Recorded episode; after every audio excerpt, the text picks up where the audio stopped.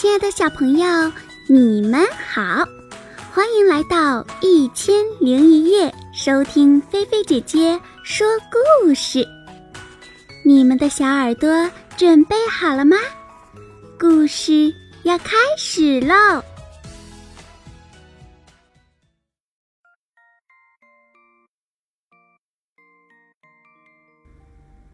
白雪公主。今天的故事呢，是由来自山西长治五岁的牛晨浩小朋友点播的。接下来，我们一起来听听这个故事吧。在遥远的一个国度里，住着一个国王和王后，他们渴望。有一个孩子，于是很诚意的向上苍祈祷：“上帝呀，我们都是好国王、好王后，请您赐给我们一个孩子吧。”不久以后，王后果然生下了一个。可爱的小公主，这个女孩的皮肤白的像雪一般，双颊红的有如苹果。国王和王后就把她取名为白雪公主。全国的人民都为白雪公主深深祝福。白雪公主在国王和王后的宠爱之下，逐渐长大了，终于成了一个人见人爱的美少女。白雪公主非常善良。有爱心，他经常和动物一起玩耍。森林的动物像小鹿、小兔子、松鼠、小鸟，都喜欢接近白雪公主，因为呀，白雪公主会给他们吃好吃的食物，还会。讲故事给他们听呢。个性善良，有如天使般的白雪公主，过着幸福快乐的生活。可是，好景不长，白雪公主的母亲生病去世了。国王为了白雪公主，就迎娶了一位新王后。可是，这位新王后却是个精通法术的女巫。她虽然很美丽，但是个性很骄傲，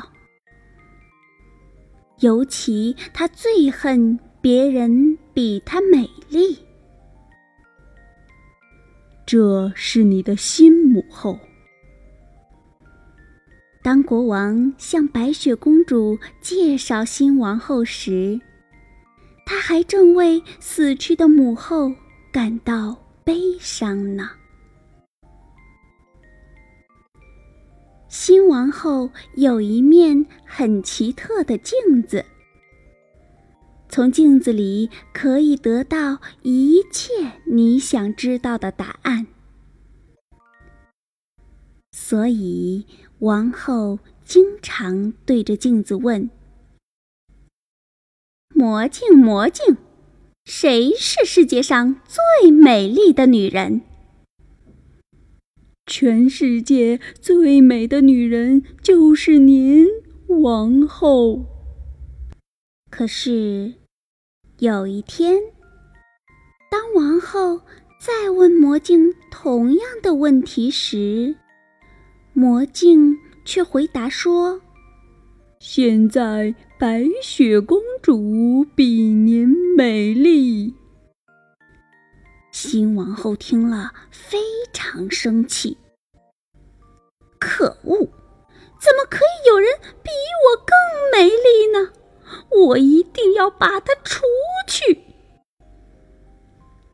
于是，他就命令宫廷的武士说：“我不想再看到白雪公主了，你找个借口，把她带到森林里，偷偷的杀掉。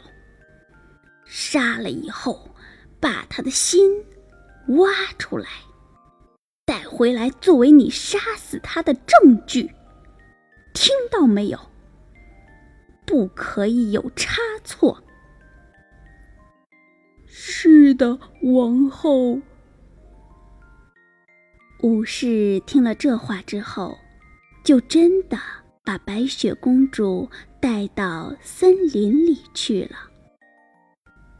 当武士抽出刀来杀白雪公主的时候，他看到正在采花的公主，纯洁善良。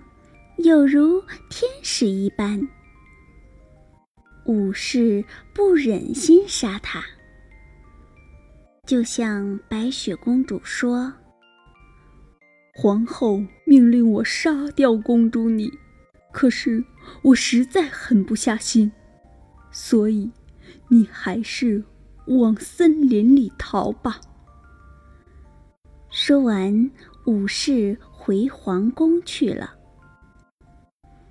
听到猫头鹰叫声的白雪公主，越走越觉得森林好可怕。突然，眼前有一栋小木屋。于是，白雪公主又惊又喜，她急忙向前敲敲门，可是。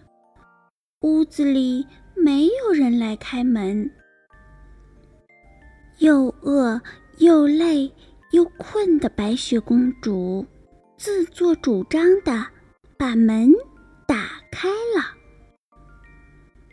进入小木屋后，里面竟然整齐的排列着七张小小的床。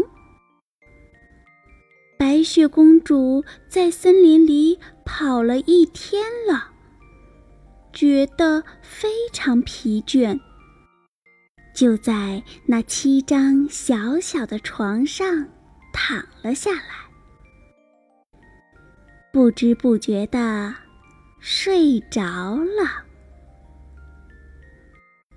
傍晚，当七个小矮人扛着锄头回来时，发现自己的家有人在，而且是睡在自己的床上。大家都很好奇，这个漂亮的女孩子是谁呀？她睡得好香啊！这个小姑娘长得真美丽。小矮人们纷纷。议论的声音吵醒了白雪公主。小矮人们很生气地说：“你为什么闯进我们的房子呢？”各位先生，真是对不起，因为我在森林里迷路了，走了一整天的路，实在是又饿又累。看见这栋小屋，我就走进来休息了。白雪公主又把事情的经过一五一十的告诉了小矮人。小矮人们听了后非常同情白雪公主的遭遇，就把她留了下来。你就在这里住下来吧。白雪公主听到小矮人愿意留下他，很高兴地说：“真是太感谢了！我愿意在这里为你们做饭、铺床、洗衣服、打扫，我什么都愿意为你们做。欢迎你，从此这里就是你的家了。”白雪公主每天都把这个小木屋打扫得非常清洁。七个小矮人从森林里回来后，就有可口的晚餐等着他们。就这样，日复一日，白雪公主和小矮人过着快乐的生活。新王后以为白雪公主已经死了。有一天，他又问魔镜说：“魔镜，魔镜，谁是世界上最美丽的人呢？”魔镜回答王后说：“王后，您很美丽，可是……”白雪公主比您更美丽，她现在在森林中和七个小矮人过着快乐幸福的生活。王后听了这个回答之后，才知道白雪公主并没有死，她感到很愤怒，真是可恶极了。一定要让白雪公主从这个世界上消失。坏心肠的王后想到了一个办法，她在鲜红的苹果外面涂上了她调配的毒药，准备去毒死白雪公主。哼哼哼哼！白雪公主只要吃一口这个有毒的苹果，就一定会死去。到那个时候，我就是世界上最美丽的女人了！哈哈哈哈！然后，王后就打扮成老太婆的模样。提着一篮苹果，到森林里去了。坏王后提着一篮苹果，来到了小矮人的小木屋前。可爱的小姑娘，你要不要买一个又红又香的苹果呀？我送你一个吃吧，相信你一定会喜欢的。本来就很喜欢吃苹果的白雪公主，看到又红又大的苹果，便高兴地说：“哇，这红红的苹果多么的可爱呀！一定很好吃的。”于是，白雪公主就伸手接过那个苹果。结果，白雪公主才咬了一口，就马上倒在地上，昏死过去了。坏心的王后看到她倒在地上，大笑着说：“哼哼哼哼！”白雪公主从此以后就从这个世界上消失了。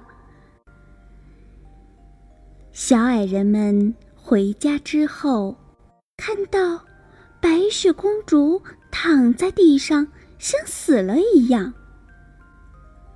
他们马上把她抬到床上，尽力施救。可是。